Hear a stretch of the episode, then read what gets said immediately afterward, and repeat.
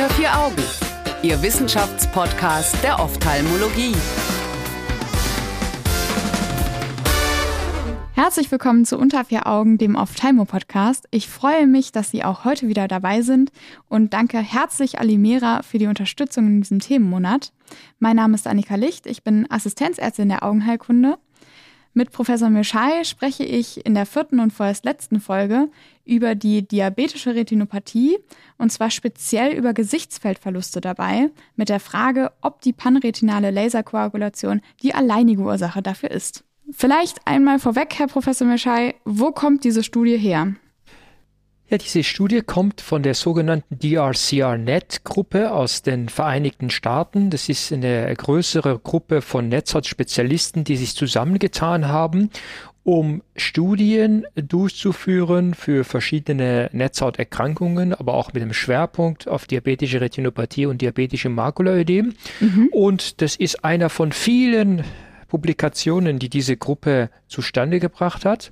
Basis äh, für diese Auswertung ist die sogenannte Protokoll S-Studie. Es ist eine Studie, die äh, durchgeführt wurde, um rauszufinden, ob bei Vorliegen einer proliferativen diabetischen Retinopathie die Gabe von Anti-VEGF besser oder gleichwertig ist wie die panretinale Laserkoagulation. Okay. Und das ist die Basis, ähm, auf die wir jetzt gleich auch näher eingehen werden.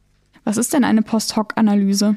Eine Post-Hoc-Analyse ist das, wie jetzt in dieser Studie durchgeführt wurde. Das heißt, man hat bei der Planung der Studie Ziele festgelegt. Das sagt, okay, was möchte ich bei dieser Studie rausfinden? Mhm. Und, oder nach welchen Parameter schaue ich? Und man erhebt aber natürlich eine Vielzahl von anderen Parametern.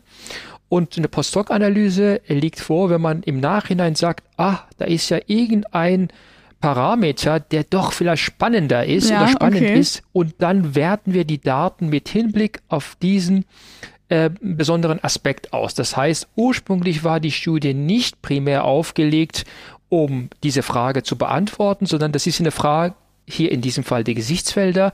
Das heißt, diese Frage ist im Nachhinein ähm, aufgetreten oder irgendeinem schlauen Kopf ähm, in den Sinn gekommen. Warum hat man sich denn überhaupt das Gesichtsfeld anfangs in, dieser, in diesem Protokoll S angeschaut? Ja, in der Protokoll S-Studie hat man ja verglichen die Gabe von, von, äh, von Anti-VEGF versus der panretinalen Laserkoagulation, die, ich, die uns seit den 80er Jahren bekannt ist, bei Vorliegen einer proliferativen diabetischen Retinopathie. Und man hat diese ähm, beide Gruppen aufgeteilt oder diese Kohorte aufgeteilt äh, in zwei Gruppen. Die eine mhm. hat Anti-VEGF bekommen und die andere wurde nur gelasert und in einem Nachverfolgungszeitraum von fünf Jahren.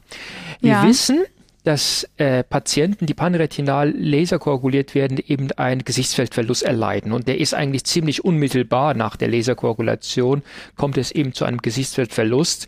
Und dann war es natürlich auch sinnvoll, im Rahmen dieser Studie Gesichtsfelduntersuchungen zu machen, um mhm. eben diesen Gesichtsfeldverlust nachzuweisen und auch zu quantifizieren. Und ich denke, man hat insgeheim gehofft, dass vielleicht der Vorteil der Anti-VEGF-Therapie darin liegt, dass man eben keinen Gesichtsfeldverlust hat. Aber das, um das nachzuweisen, muss man natürlich Gesichtsfelduntersuchungen machen. Und wie war diese Studie jetzt genau aufgebaut? Ähm, die Studie ist aufgebaut worden, indem man ähm, die Fünfjahresdaten sich angeschaut hat und die Fälle rausgesucht hat, bei denen man eine Gesichtsfelduntersuchung hatte. Ein Teil der äh, Studienpatienten hat einfach diese Gesichtsfelduntersuchung nicht durchgeführt, ist abgelehnt, es ist zu aufwendig, zu anstrengend. Und ein Teil hat diese Gesichtsfelduntersuchung durchgeführt und die Ergebnisse waren eben nicht reliabel. Und auch die hat man ausgeschlossen. Also man hat sich die Fünfjahresdaten angeschaut mhm. der Gesichtsfelduntersuchung, die wurden ja jährlich durchgeführt und äh, hat verglichen, okay, wie war der Gesichtsfeldverlauf bei den Patienten, die gelasert wurden und wie war der Gesichtsfeldverlauf die bei Patienten, die nur Anti-VEGF-Injektionen bekommen haben. Und da hat man immerhin 234 Augen in diese Studie eingeschlossen und bei 167 war die Qualität gut genug, so dass sie die in die Auswertung eingegangen sind. Okay, dann frage ich jetzt noch mal was, was ich in der letzten Folge auch schon gefragt hatte. Wie sah es denn hier, also in dem Protokoll S oder jetzt in dieser Post-Hoc-Analyse mit dem Rescue aus, also mit der Rettung? Rettungstherapien sind äh, hier erlaubt gewesen, natürlich. Das ist, das ist, das, so ist die moderne Studienwelt, dass Rettungen erlaubt sind. Also es war auf jeden Fall falls ein Patient im Rahmen dieser, äh, dieser Studienzeitraumes ein Makuloödem entwickelt hatte, dann war es erlaubt, ähm, Anti-VEGF anzuwenden und andersherum war es erlaubt, eine Laserkoagulation zu machen, falls der behandelnde Arzt, die behandelte Ärztin der Meinung war, dass die äh, Proliferationen nicht ausreichend mit VEGF-Inhibitoren ähm, deaktiviert werden konnten. Also eine Rescue-Therapie war in beiden Armen erlaubt.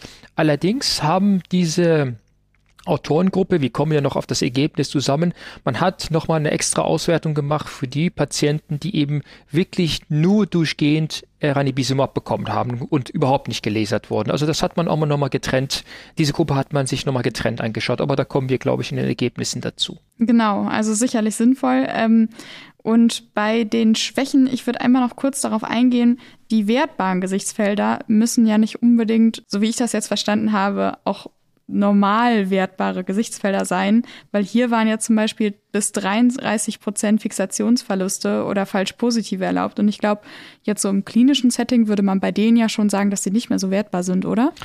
Ja, also Gesichtsfelder sind sehr abhängig von äh, davon, wie gut der Patient mitmacht ähm, wie äh, motiviert er ist. Wir wissen auch immer, dass äh, das Gesichtsfeld, wenn wir es, wenn wir die Gesichtsfelduntersuchung an beiden Augen machen, dass beim ersten Auge besser mitgemacht wird und da sind die Ergebnisse zuverlässiger. Mhm. Und es, das ist auch die große Schwäche der Gesichtsfelduntersuchung. Deswegen gehört die Gesichtsfelduntersuchung nicht zu meinen Lieblingsuntersuchungen, weil okay. es sehr viel davon abhängt, in welchem Tageszeit man das Ganze durchführt, wie gut man den Patienten motiviert hat, etc.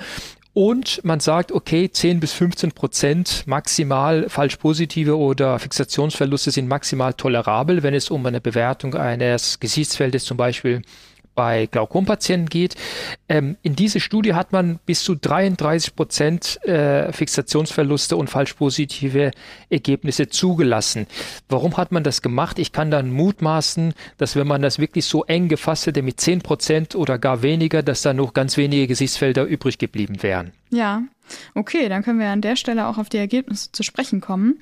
Was kam denn raus?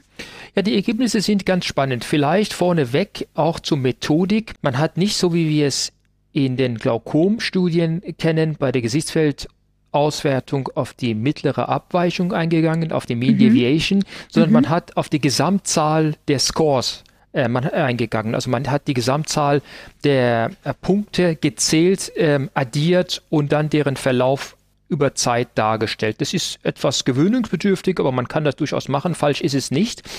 Ähm, die, zum Hintergrund, die Mean Deviation ist altersadjustiert. Aha, okay. Und die, äh, die, die, Total Score, so wie es hier durchgeführt wurde, ist sie natürlich nicht altersadjustiert. Also die Ergebnisse waren zum einen wie erwartet und zum anderen überraschend. Dann fangen wir mit dem Teil an, vielleicht was wir erwartet hatten. Ja. Ähm, die Gesichtsfelder in der Gruppe, die panretinal gelasert wurden, wurden schlechter. Okay, Direkt am ja. Anfang und zwischen dem ersten und zweiten Jahr wurde es nochmal schlechter, zwischen dem zweiten und dritten Jahr noch ein bisschen schlechter, zwischen dem dritten und fünften Jahr auf dem niedrigen Niveau von etwa über 500 Total Point Score Verlusten konstant geblieben. Okay. Anders war es in der Gruppe, die mit Ranibizumab behandelt wurde.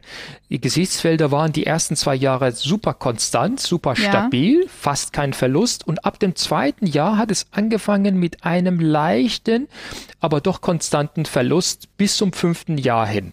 Okay. Und selbst wenn man sich die Gruppe anschaut, die überhaupt nicht gelesert wurde, die wirklich nur Ranibizumab bekommen hat oder Anti-VEGF, ich denke, Ranibizumab ist zwar die Verwandte, die, die in diese Studie angewandte Substanz, aber mhm. man kann das äh, doch verallgemeinern für für VEGF-Inhibitoren, dass mhm. in dieser Gruppe plötzlich ab dem zweiten Jahr doch ein Gesichtsfeldverlust aufgetreten ist, die zwar okay. über fünf Jahre gesehen nicht so stark ist wie in der geleserten Gruppe, aber auch die Gruppe der anti-VEGF behandelten Patienten hat einen Gesichtsfeldverlust gezeigt. Wie kann man sich das erklären? Ja, die Frage aller Fragen. Genau, das ist eigentlich der Grund, äh, warum man diese Studie durchgeführt hat oder warum man diese Publikation nochmal aufgelegt hat, um genau auf diesen Punkt aufmerksam zu machen, dass es eben doch Gesichtsfeldverluste gibt. Jetzt gibt es mehrere Hypothesen, die die Autoren aufführen.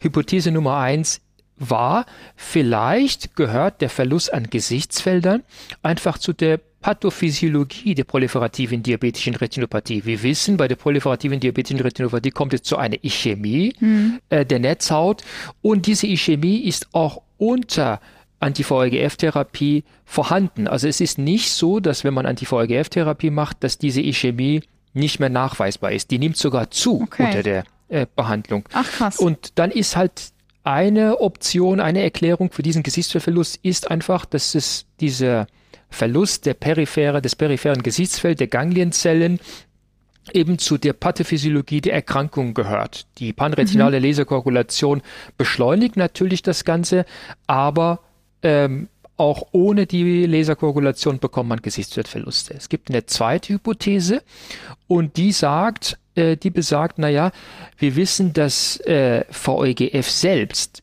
neuroprotektiv ist und indem wir VEGF inhibieren, fällt möglicherweise diese Protektions, dieser Protektionseffekt weg und deswegen kommt es zu einem Gesichtsfeldverlust. Spannend.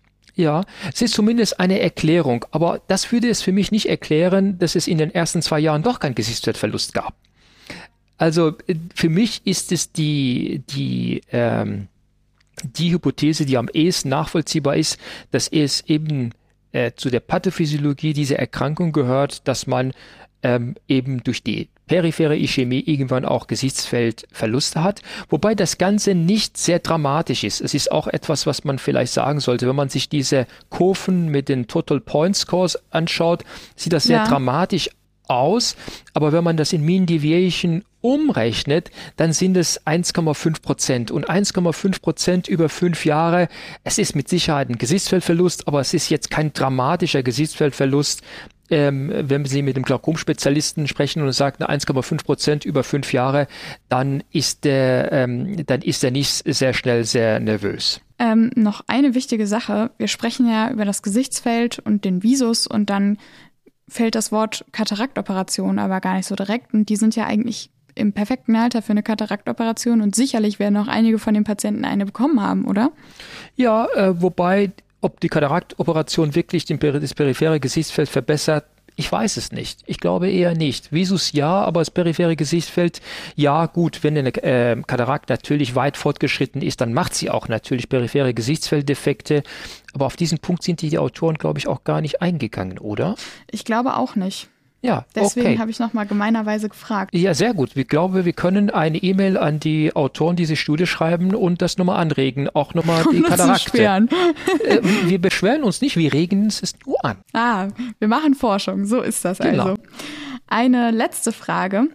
Man hat ja jetzt Gesichtsfelder gemacht, aber keine Patientenzufriedenheit abgefragt. Und ich habe mir jetzt immer gedacht, wenn man dem Patienten auf einmal so viel Visus, also nicht direkt Visus, sondern wenn man den Patienten auf einmal so viel Gesichtsfeld wegnimmt, dass sie das viel ähm, invasiver bemerken, als wenn es schleichend passiert und die Patientenzufriedenheit vielleicht in der Laserkoagulationsgruppe schlechter wäre als in der ähm, Nicht-Laserkoagulationsgruppe. Was sagen denn da Ihre Erfahrungen? Ja, es gibt äh, in dieser Studie keine Auswertung der Patientenzufriedenheit, aber ähm, meine Erfahrung ist, dass man, wenn man es mit einem Patient erklärt, dass durch die Gesichts, dass durch die äh, Laserkoagulation es zu einem Gesichtsfeldverlust kommt und das ist sozusagen der Preis, den man zahlen muss, um das Risiko für einen schweren Visusverlust zu reduzieren, dann machen die Patienten das gerne mit. Aber wenn ich jüngere Patienten habe, die vielleicht auch noch auf das Autofahren in der Dunkelheit, in der Dämmerung angewiesen sind, dann ist es schon wichtig, darauf hinzuweisen, dass man auf die panretinale Laserkoagulation in einzelnen Fällen verzichten könnte, wenn man Anti-VEGF-Therapie macht. Dann ist der Preis natürlich die die ganze Injektionen, die sind ja auch nicht besonders angenehm für die Patienten, ja, die Nachkontrollen etc. Das ist, das ist der Preis, wenn man zahlen will, wenn man sagt, okay, ich möchte mein peripheres Gesichtsfeld erstmal erhalten oder diesen Verlust mhm. so ein mhm. bisschen in die Zukunft schieben. Aber gänzlich vermeiden lässt sich dieser Gesichtsfeldverlust nicht, wie wir ja gesehen haben. Also der kommt, ähm, der kommt aber auch mit Verspätung. Aber ein, zwei Jahre hat man ja auf jeden Fall. Das ist etwas, was man wirklich individuell mit dem Patienten besprechen sollte. Junge, berufstätige, autofahrende Patienten, gerade die auf äh, Autofahrt bei der Dämmerung oder abends angewiesen sind, sollte man auf jeden Fall ähm, darüber aufklären, dass Anti-VEGF alleine eine Option ist. Auch wenn sie natürlich nicht so perfekt ist wie zum Beispiel eine kombinierte Therapie. Vielen herzlichen Dank, Herr Professor Mischai. Und auch dieser Themenmonat ist damit leider schon wieder zum Ende gelangt. Vielen Dank, dass Sie dabei waren. Danke auch an Alimera, dass Sie diesen Themenmonat ermöglicht haben. Alle Studien finden Sie wie immer auf unserer Homepage unter4augen.org. Für die nächsten zwei Wochen gönnen auch wir uns eine Weihnachtspause, aber wir freuen uns sehr, wenn Sie ab Januar mit uns gemeinsam wieder ins neue Jahr starten, dann mit einem neuen Thema zu modernen Intraokularlinsen. Bis dahin wünsche ich Ihnen eine gute und besinnliche Zeit. Tschüss! Unter vier Augen. Eine Produktion der CareCom GmbH unter der Leitung von Prof. Dr. Alireza Mirshahi und Tobias Kesting.